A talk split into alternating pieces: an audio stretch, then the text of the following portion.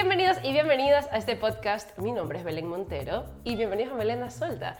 El día de hoy, bueno, ustedes saben que yo soy una persona muy curiosa, que a mí me encanta andar preguntando y que de repente la vida me ha premiado con personas demasiado interesantes en mi camino.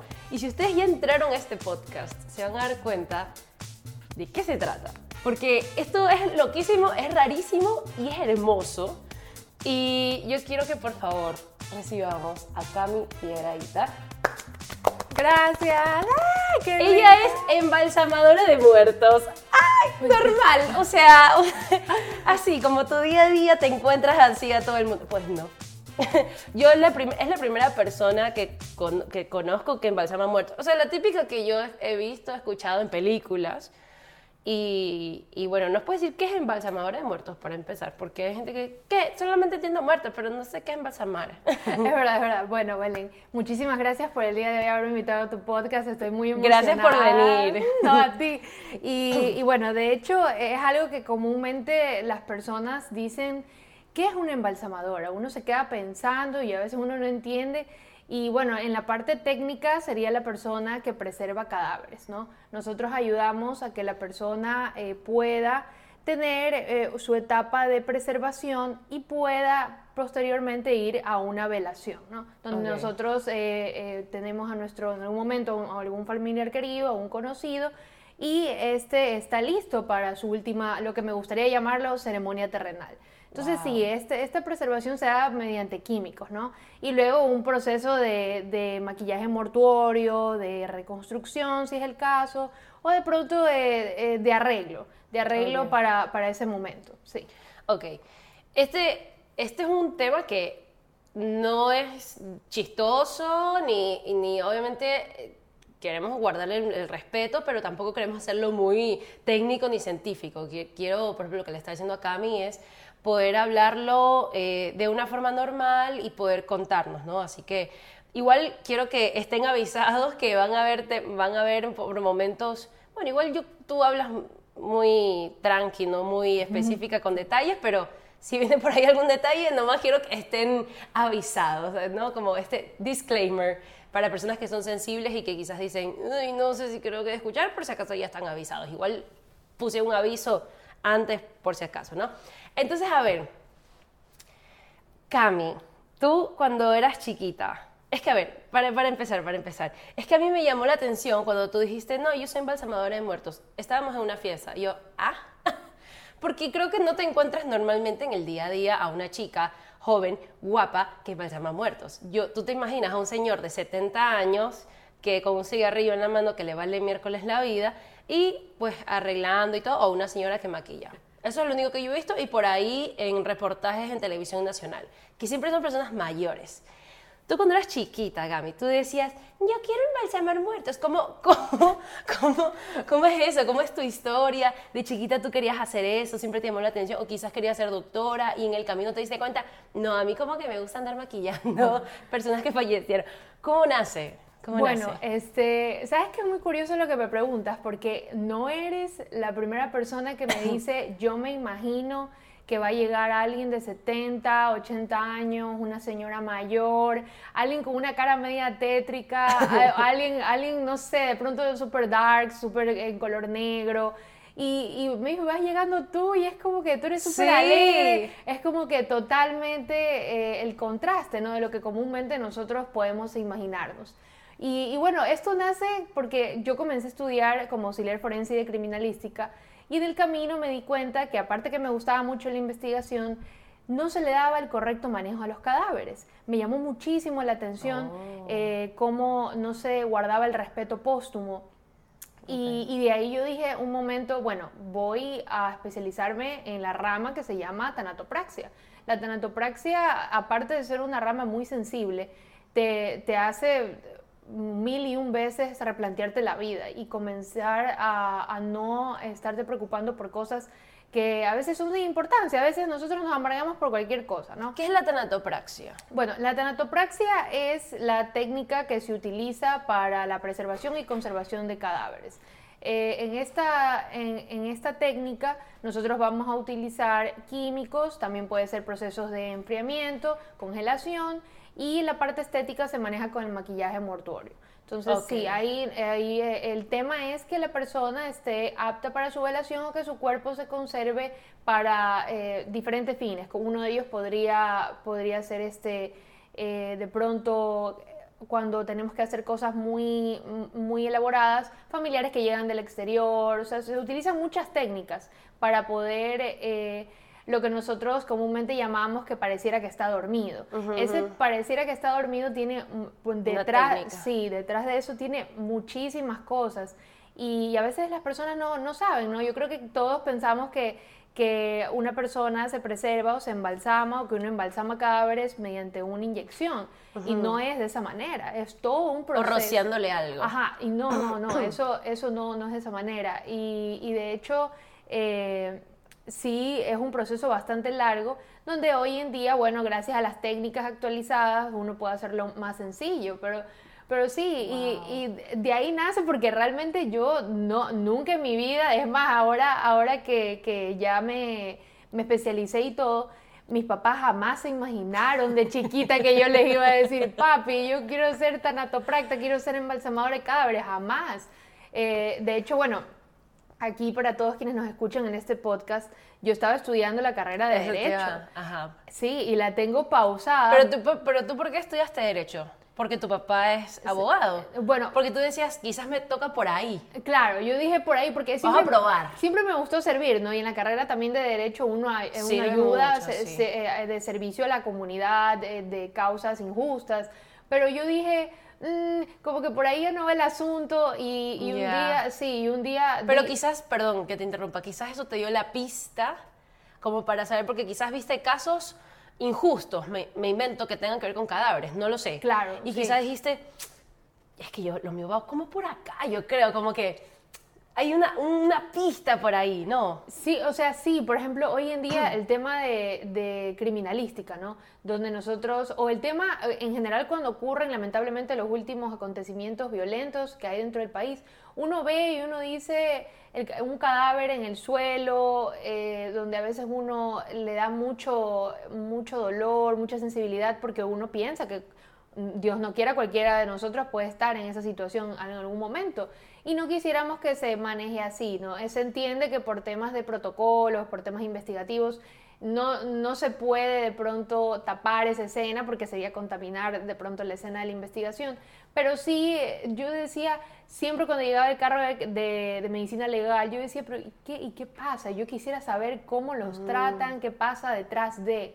Y yo creo que por ahí empezó el tema, ¿no? Por eso La curiosidad, Sí, por ahí, esa por, curiosidad por ahí de, empezó. De, yo digo, voy a estudiar como auxiliar forense, vamos a ver qué tal. Pero ya, Auxiliar forense, ¿qué es eso? Yo, es que mira, yo te voy a preguntar un poco, yo como manzanitas y peritas, porque yo ese es un tema que cero sé. Ya. Entonces, todo eso, ajá, te voy Bueno, a el auxiliar forense eh, sería como el ayudante de pronto de un médico legista, del que está autorizado para realizar una autopsia de ley o clínica, en- de- dependiendo ¿no? del caso. Entonces, eh, eh, yo, yo lo vi por ese lado y yo digo, wow, igual yo voy a poder leer detrás de eso cómo, qué ocurrió, las causas de fallecimiento, si de pronto fue una muerte violenta, por dónde entró la bala, por dónde salió la bala. Entonces sí, sí, orificios serían en niveles técnicos, orificio de entrada, salida. Entonces yo dije, bueno, eh, eh, a lo mejor por ahí va el tema, pero cuando yo comencé a estudiarlo y vi que había esa especialización, me llamó la atención porque no hay nadie, no hay nadie joven, chicos, que nadie que, que les puedan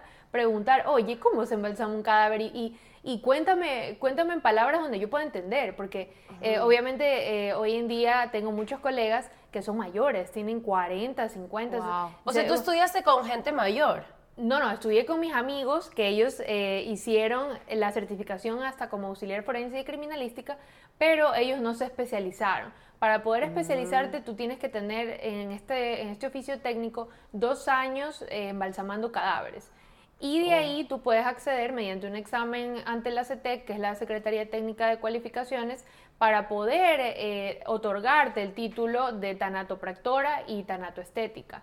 Entonces, sí. Wow, esos nombres, ya, Sí, me, es- ok, me gusta, Sí, ya. entonces sí, el- el- eh, por, ahí, por ahí fue el tema. Eh, entonces, eh, muchos de mis compañeros no siguieron ¿no? Esa, esa especialización, por así decir. ¿Qué te impulsó? ¿Qué fue ese fueguito que dijo, yo voy a ir por esto? Bueno, principalmente porque en algún momento, como todos, a lo mejor hemos perdido un ser querido, ¿no? Y, donde yo decía, bueno, ¿qué, ¿qué, ocurre detrás de, de, la muerte? Claro, ya sabemos lo típico, de, dependiendo de la muerte, que, que si es una clínica, que si es eh, de pronto por muertes violentas el tema de la morgue, pero yo decía, ¿qué hay más allá de, de eso? O sea, ¿cómo cómo van a, preservar ese cuerpo, porque, por ejemplo, se estila en muchos, en muchos pueblos o, de pronto en muchos cantones, eh, esto de que los familiares visten a su familiar y que todavía hay eh, las capillas ardientes, que, son las velaciones dentro de los domicilios, ¿no? Entonces todavía existe eso y, yo lo había visto, ¿no? Que, todavía se estila mucho ese tipo de, de velación con esa curiosidad, yo llego a un momento donde, eh, junto con el fallecimiento de unos tíos, yo digo, bueno, eh, a lo mejor yo necesito servir, más no del área investigativa, sino servir a estas personas, porque me gustaría que, de ser posible, yo pueda eh, ayudarlos a trascender en algún momento, llevarlos hacia, primero a la familia, hacia un momento de tranquilidad dentro del shock, pues, ¿no? De, perder un familiar, de, de, pronto ser muy cauta, eh, porque a veces, tú sabes, nos encontramos personas que de pronto muy impertinentes, no, no tienen las palabras adecuadas. Y yo dije, a lo mejor yo puedo servir desde, desde allá, desde ese punto de vista, donde, donde sí yo vaya a, poder sentirme en, en ese momento de ayuda, donde me necesitan en ese momento de ayuda. Eso fue lo que marcó principalmente el fallecimiento de mis, de mis tíos y, donde yo luego digo, a mí me gustaría que en algún momento me traten como yo trato dentro del laboratorio de tanatopraxia. Y eso es algo que, espero que todas las personas que en algún momento quieran estudiar esto lo sigan y entiendan la importancia del respeto póstumo, siempre entendiendo que en algún momento eh, cuando nos toque nosotros vamos a estar en ese laboratorio o de pronto algún familiar, algún amigo. Entonces yo sí dije, ahí, ahí se, me, se me prendió la chispa y yo dije, es momento de cambiar esta realidad, no solamente de Guayaquil, sino de un país. Wow, loca. Que, es que yo escucho esto y yo cuando te escuché decir eso el día que nos conocimos en la fiesta, que todos nos quedamos así como escuchándote, y, y a mí me llamó mucho la atención la forma tan respetuosa y en cierta forma amorosa también, porque aunque no conoces la mayoría de las personas que fallecieron, tú con todo el cariño y el respeto les brindas eso para, para que su cuerpo físico trascienda, ¿ya? Y, bueno, ya hablaremos más adelante, que algo que sí quiero que sepan, porque me llamó muchísimo la atención algo que, bueno, muchísimas cosas de las que hablamos, que siendo como que se congeló el tiempo en ese momento, fue como un millón y fue como un, túnel de tiempo increíble de la forma en cómo hablamos y todo, me, me, quedé impactada en buen sentido.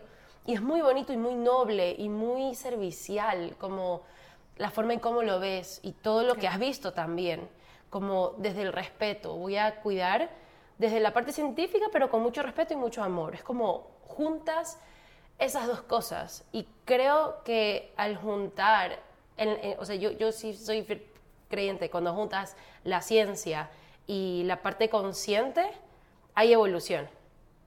Porque si solamente es la parte científica y pa, pa, lo coges como que si fuera una carnicería, eso es terrible, perdón por la palabra, pero, ay, ¿qué es eso? O sea, y es verdad lo que tú dices, creo que a veces no nos planteamos el hecho de que todos vamos a caer ahí en algún momento, es inevitable.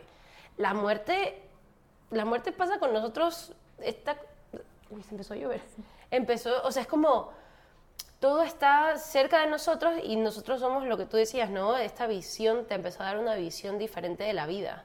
Sí. Y, y, tú dices, yo aprovecho ahora de momentos pequeños, de, de esas pequeñas cosas que uno dice, ya estoy, estoy tomando chocolate, o sea, no pasa nada. Es como disfrutar el fucking chocolate, porque eso es hermoso, ¿me entiendes? Esos pequeños detalles, esas pequeñas cosillas.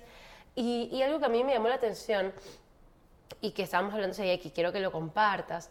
Em, tú como mujer te ha tocado ver cosas y, te ha tocado pues sentir de alguna forma que aún existe el tema de la discriminación o no sé si llamarlo discriminación, sí, puede ser sí, como un rechazo también de que tú eres una chica joven, guapa y quizás no te tomen en serio señores de 60, 50, 40 años y dicen, esta peladita viene a figuretear nomás.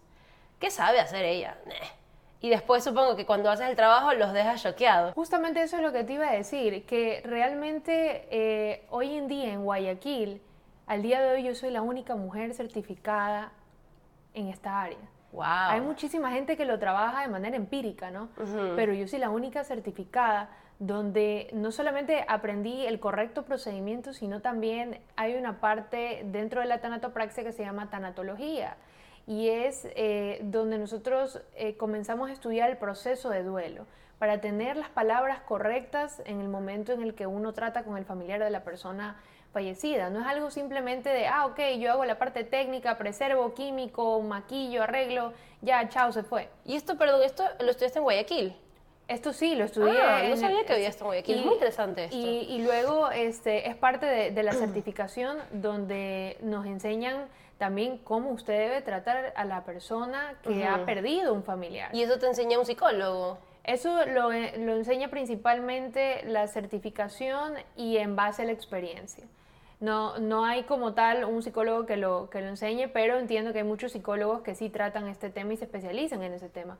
Pero acá nosotros lo estudiamos y obviamente en bastantes seminarios y cursos que, que se toman a nivel internacional estos que encontramos en internet eh, vía Zoom, son muy útiles. Hay mucha gente de España, de Uruguay, de Estados Unidos que tiene el tema y donde le presta mucha atención al tema, un tema que nadie le presta atención y donde todo el mundo cree que como, claro, eh, en términos científicos, en, términos técnicos, un cadáver es igual a cosa. Mm. Pero un cadáver no es una, solamente una cosa. Esa, ese cadáver, ese cuerpo, en algún momento fue el tío de alguien, el papá de alguien, la mamá de alguien y merece respeto. Un respeto que, que, quiero pensar que a lo mejor por lo que llevamos tan rápido la vida o porque estamos ya, ya, ya apurados, no, no se lo damos como debería de ser. Pero eh, no deja de ser menos importante eh, aprender a cómo tratar, a cómo llegar a ese familiar porque hay un shock de por medio, ¿no? Entonces, eh, sabemos que las palabras adecuadas siempre van a llegar a, la persona y se sienten cuando alguien te agradece el trabajo, cuando alguien te dice, oye, ¿sabes qué? Mira, eh, muchas gracias por esto. Eh, te agradezco mucho por lo que has hecho por, por mi persona querida, por mi familiar que ha fallecido. Entonces, Porque se eh, nota el cariño también con el que lo hiciste. Sí, sí, y aparte, aparte eh, tocando también un poco el tema de, que no hay muchas mujeres, deberían de haber, haber, más. Yo tengo en, en otras provincias colegas donde también son mujeres espectaculares, con una determinación única, pero con mucho cariño van con mucho cariño y tratan a la persona como que si fuera su amigo o su familiar. Entonces esa es la cultura que estamos tratando de, de, poner hoy en día, como dije, no solamente en Guayaquil, sino en todo un país. Así es. Porque sí es difícil poder llegar a personas, sobre todo un campo donde toda la vida ha sido manejado por hombres. Y esto viene mucho del tema de que... Eh, quienes en la antigüedad preservaban los cadáveres también eran aquellos que los llevaban o sea, los, los que cargaban el ataúd. Entonces siempre querían por eso más hombres que mujeres, porque para hacer de pronto doble función dentro del trabajo. Pero eso debe de cambiar, porque cada uno debe establecer sus funciones de acuerdo a lo que estudió, a lo que sabe, a lo que eh, de pronto ha leído mucho más, porque eh, sin desmerecer el trabajo de nadie, una persona que que está de pronto sirviendo a un cementerio a nivel de llevar un ataúd, a nivel de, manejo, del manejo del cadáver, no va a saber tanto como una persona que ha estudiado los químicos, la técnica, arterias, cuerpo humano. Entonces, sí hay eh, esa diferencia, ¿no? Y, que, que, al día de hoy yo espero que con este podcast más personas de pronto se, animen. Se animen a estudiar. Y, digan como, ay, yo no sabía que tenía esta que me llama la atención. Eh, igual, igual voy a dejar, eh, si puedo dejar tus redes abajo, por, favor. por si quieren comunicarse con, con Cami, le pueden hacer preguntas como, oye, me llamó la atención esto, ¿dónde puedo estudiarlo? ¿Cómo puedo hacerlo? Quiero yo también servir, sea hombre o mujer. Pero creo que me encanta que estés cambiando esta perspectiva de, de por años. Y eso es maravilloso, o sea, a mí me pone súper feliz. Era algo que yo ignoraba totalmente porque claro, pensamos que la muerte nos va a llegar uh, que todavía falta, pero uno nunca sabe. O sea, tampoco quiero, Dios mío, por favor, pero todavía no, me falta mucho por vivir, pero, pero igual estar consciente de esas cosas y es bonito saber de que durante el proceso hay alguien que va a cuidar mi cuerpo, aunque ya mi espíritu, mi alma ya no esté, pero le está guardando el respeto y no lo trate como una cosa, como tú decías. Sí, y eso, y eso es un tema, es, es, un tema muy amplio, ¿no? Que viene desde muchísimos años, donde, eh, como decía, de pronto quiero pensar que es lo que llevamos muy rápido a la vida, pero sí ahora eh, que he estado en todo este ámbito, me he dado cuenta que, que la tanatopraxia y embalsamar cadáveres te hace reflexionar muchísimo y te hace... ¿Qué has eh, reflexionado principalmente tú? Bueno, cuando yo comencé a embalsamar, empecé a despreocuparme por las cosas materiales. Ahí comencé a soltar. Yo creo que algunos de nosotros, de pronto los que nos escuchan el día de hoy, tenemos esto de, que estamos muy actualizados, jóvenes, y queremos el último teléfono, queremos eh, que la, la última ropa, que queremos todo lo que esté ahorita en tendencia, ¿no? Entonces eh, ahí yo comencé a dejar, porque yo era mucho también de, por ejemplo, que me gustaba mucho, a mí me encanta maquillaje, me gustaba mucho el maquillaje, yo quería comprarme todas las paletas de maquillaje. Entonces eso no podía ocurrir porque yo seguía, seguía todo el rato eh, almacenando cosas en un dormitorio. Y que no usaba. Que no usaba, que de pronto caducaban y dejaba de vivir. Entonces, al día de hoy, cuando ya veo todas estas personas en, que de pronto fallecen, ¿no? Y trato con la muerte casi a diario, yo digo, todas estas personas dejaron tantas cosas materiales en sus casas, yo quisiera saber, me hago la pregunta de mí misma, si fueron realmente felices, si realmente tuvieron paz, si realmente, porque uno, se, uno dentro del laboratorio de tanatopraxia piensa tantas cosas, ¿no? Uno cuando está ahí embalsamando piensa en esas personas y por lo menos yo, yo pienso y yo digo, habrán hecho lo que les gustó, habrán hecho las cosas cuando, cuando eran niños, de pronto habrán cumplido sus sueños, estaban con la pareja que querían, eh, querían, querían eh, de pronto eh, pasar más tiempo con sus hijos. Bueno, son tantas preguntas que a mí se me pasan en la cabeza, ¿no? Yo digo, y espero que, que, lo hayan hecho, o sea, y si no, entonces este es un mensaje para todos quienes el día de hoy nos, nos escuchan, que siempre es el momento adecuado y que hay cosas que uno deja para después y nunca se hacen. Entonces, ahí es donde, donde parte este camino, no solamente de aprender la parte técnica, sino a nivel personal, donde yo me doy cuenta hace dos años que yo no estaba de pronto eh, haciendo lo que predicaba. O sea, yo misma le hacía la pregunta a estas personas que estaban fallecidas, o sea, en mi mente, ¿no? Estaba yo pensando, ¿será que habrán hecho? ¿Será que ah, habrán hecho sus deportes favoritos? Y yo decía, ¿y yo? Y yo no, los he hecho. Entonces yo me quedé un minuto y digo, y yo, yo estoy aquí preguntándome, aquí divagando con ideas, y yo digo, y yo no lo he hecho. Entonces ahí comencé a dejar de, de, a mí me enseñó mucho dejar de acumular cosas materiales, eh, vivir con lo necesario sin ostentar mucho, este, sin de pronto eh, cosas demasiado exageradas, con lo, con lo normal, con lo... Claro, disfrutar, si te gusta algo del momento, disfrutarlo, pero no como sobre. Ajá, sobrecargarse de cosas. No, no, no. es, mucho, siempre será mucho mejor llevar la carga ligera. Entonces, yo, yo empecé a soltar todo ese, ese tipo de cosas materiales. Bueno, el tema de que me gustaban mucho las paletas, el maquillaje, todo lo demás. Y, comencé de pronto eh, a invertir ese dinero en las actividades que a mí me gustaban y que las cosas que yo quería cumplir pese a la edad que yo tenía. Entonces de ahí viene el tema que, bueno, yo siempre quise ser también bailarina, entonces yo dije, bueno, me voy a meter a bailar danza contemporánea. Y me metí a bailar danza contemporánea. O sea, fue, fue, un tema donde... Qué bonito. Sí, un tema donde uno aprendió a soltar. Y, y eso, eso te da una enseñanza de vida para, espero, no solamente las futuras generaciones que me están escuchando el día de hoy, sino también para quienes eh, de pronto tengan ya mucha más edad y se hagan la pregunta si realmente están viviendo y haciendo lo que les hace feliz o están nada más aquí consumiendo oxígeno y ya, y existiendo, donde no debería ser de esa manera. Wow. Yo veo eso eh, a diario, eh, veo muchos casos, donde sí eh, estar con la muerte a diario te hace también valorar a, las personas, te hace valorar la mínima cosa que, que hacen porque nuestros familiares lamentablemente y amigos no van a estar para toda la vida. Entonces eh, ahí llega un momento donde, donde yo digo, claro, hay que hacer nuestras cosas a diario, llevar nuestro, nuestra rutina, nuestro trabajo, eh, las cosas que hacemos a diario, pero siempre sacar un momento para más que sea sentarse, tomar un café con alguien que tú necesitas hablar o con alguien que no ves hace mucho tiempo o de pronto no el café porque de pronto yo entiendo que estamos muy aquí todo es apurado, ¿no? Pero de pronto un mensajito, oye, ¿cómo estás? Una llamada, algo.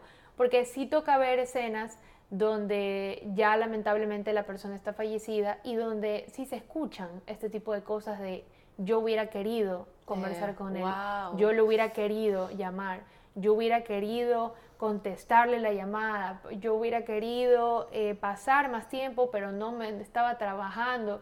Y, mm. yo hubiera, bueno, son tantos hubiera, hubiera, hubiera, y el hubiera ya no existe en ese momento. Claro. La persona ya trascendió hacia lo más hermoso que yo siempre digo, eh, a donde sea que nos vayamos, para mí debe ser maravilloso. Y, ya no se pudo. Entonces, no, no puedes hacer absolutamente nada contra eso. y, y, sí hay eh, este tema de, de, saber hacer las cosas en, en, el momento oportuno, ¿no? Con los amigos, con los familiares, compartir. Eh, dejar un poquito el, estrés. Yo sé que todos aquí vivimos un poco estresados, pero dejar un poquito ese estrés y llevar con más calma la situación. Eso, eso es lo que yo, yo aconsejo, lo que para mí me ha dado como experiencia personal este trabajo. si ven por qué la traje.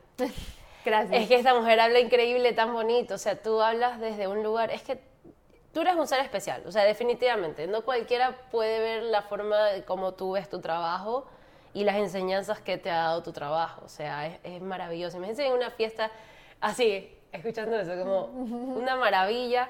Y, y, nos conocimos la semana el sábado pasado, o sea, y hoy estamos jueves.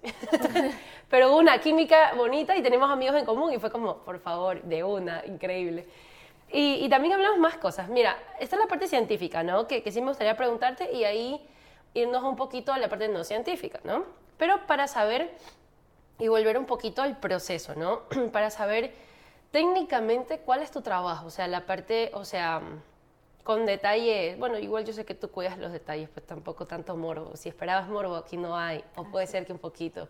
Pero, pero ¿cómo funciona? O sea, yo no tengo ni idea, yo no tengo nada de idea de, ya, ok, ¿cuál es el proceso? Traen el, ¿se puede decir la persona? Porque yo no, es persona.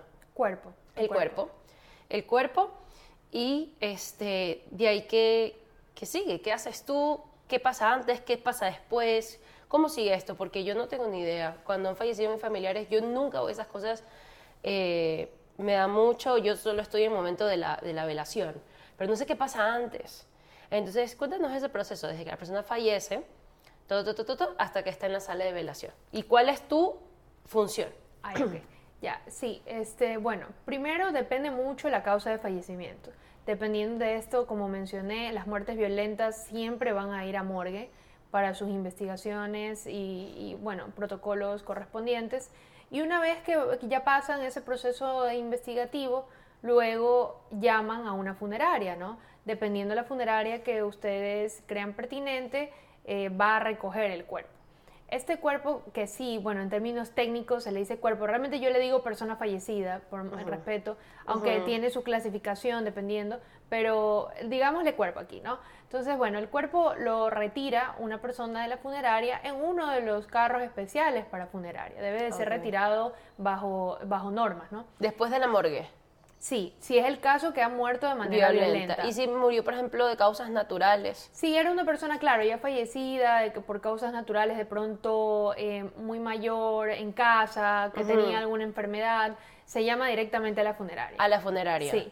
Ah, Entonces, Para saber, porque yo la verdad es que no tengo ni idea sí, de eso. Sí, entonces los mismos, los mismos familiares llaman y eh, eh, obviamente se, se emite un certificado de función que, debe llegarle a la funeraria cuáles han sido las causas de fallecimiento. Generalmente, eh, cuando una persona fallece, se pide este certificado para cerciorarnos, los que vamos a embalsamar el cuerpo, que la persona ha muerto de las causas descritas en ese documento. Entonces, si una persona, por ejemplo, muere de un paro, nosotros ya sabemos esa persona murió de un paro cardiorrespiratorio. Pero eh, dentro de todo esto, como depende mucho de su causa de fallecimiento, si una persona de pronto viene de morgue, vamos a necesitar la documentación también de morgue, que viene con otro formulario. Una vez que tenemos ya esos documentos, procedemos a la higienización, a poder lavar, eh, limpiar el cuerpo eso lo haces tú ya.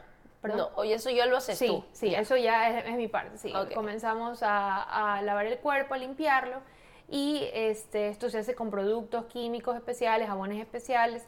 Eh, ya previo a y esto. es como una, como una ducha. sí. Es como una, es una ducha realmente. Una ducha, pero están acostados y lo que hace es, la, es limpiar. Claro, así es. Sí, y, ¿Sea de la morgue o natural? Ajá, así es. Anteriormente ya, ya se le ha sacado la ropa si es que la persona venía con algún tipo de prenda y esto se guarda para luego poder dárselo a los familiares.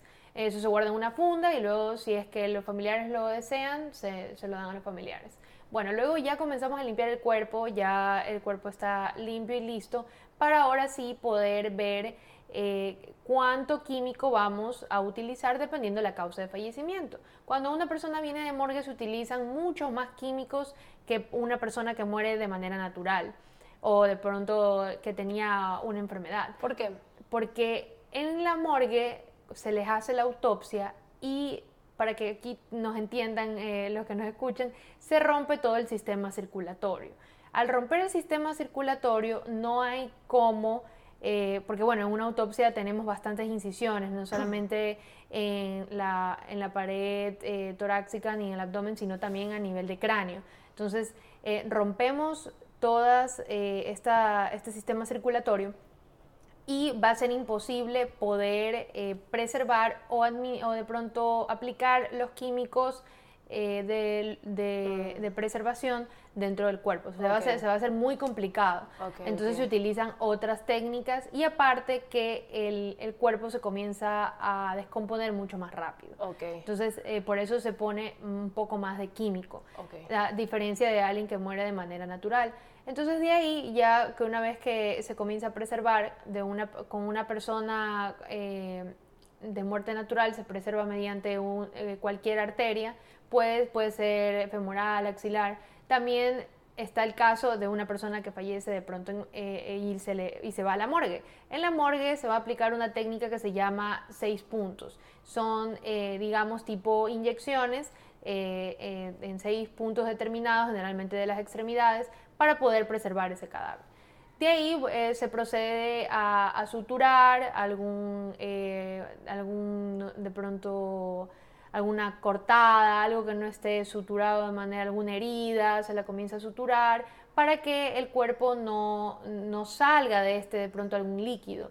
Entonces, eh, todo, esto se, todo este trabajo se comienza a hacer y eh, finalmente ya, eh, una vez que ya esté preservado y todo lo demás, se procede al tema de la tanatoestética. La tanatoestética... Pero pregunta, este, ¿se pone una inyección en alguna arteria? Sí, es, una, es una cánula, es una cánula. ¿Y dónde, en qué parte? Por ejemplo, como que aquí, así, no sé de dónde en, en las, en las carótidas, puede ser axilar también, puede ser como femoral. se inyecta y desde ahí eso hace que alimente todo el sistema. Sí. Y eso hace que preserve. Sí, sí, mediante una, una bomba. hay una bomba, esa, esa cánula está conectada con una manguera que da una bomba y esa bomba eh, bombea los químicos para que este eh, se irriguen por todo el cuerpo. Oh, ¿y cuánto tiempo es el proceso tuyo?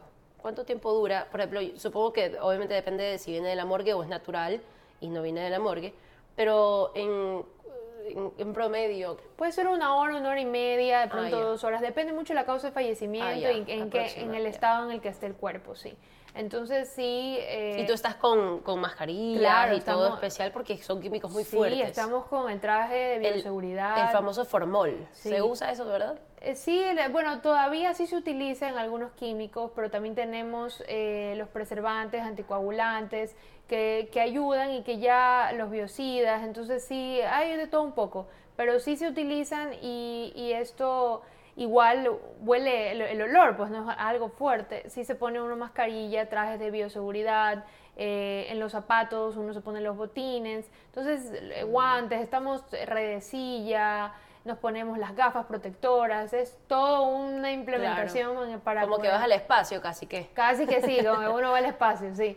Entonces de ahí ya, eh, una vez que ya La pasamos... tanoestética. Sí, terminamos el tema químico, vamos a la tanatoestética. Y en la tanatoestética, dependiendo también en qué condiciones está el cuerpo, se realizan técnicas eh, de, pre- de preservación, pero a nivel más estético, ¿no? Donde ya esa es la cara que va a ser presentada a la sala de velación, a sus, sus familiares. Y ahí es donde nosotros conocemos lo que comúnmente llamamos parece que está dormidito. Ese parece que está dormidito o dormido es eh, primero producto de los químicos, ¿no? Que han hecho que, que el cuerpo tome la coloración como si estuviera realmente dormido.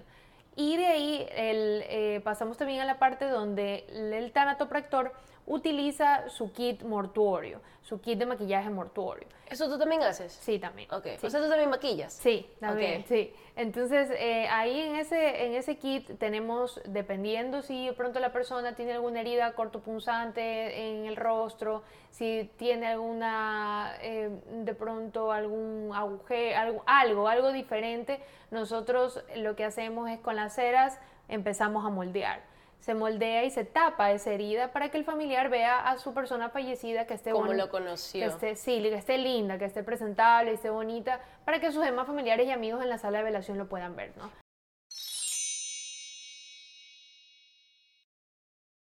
Momento me tocó atender a una persona que había fallecido por disparos. Veo la misma sombra que vuelve a cruzar y ahí es donde yo ya, a mí me da miedo. ¡Pum! Se cae la comunicación.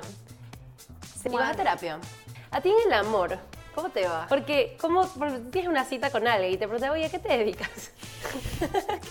Muy buena pregunta, muy buena pregunta.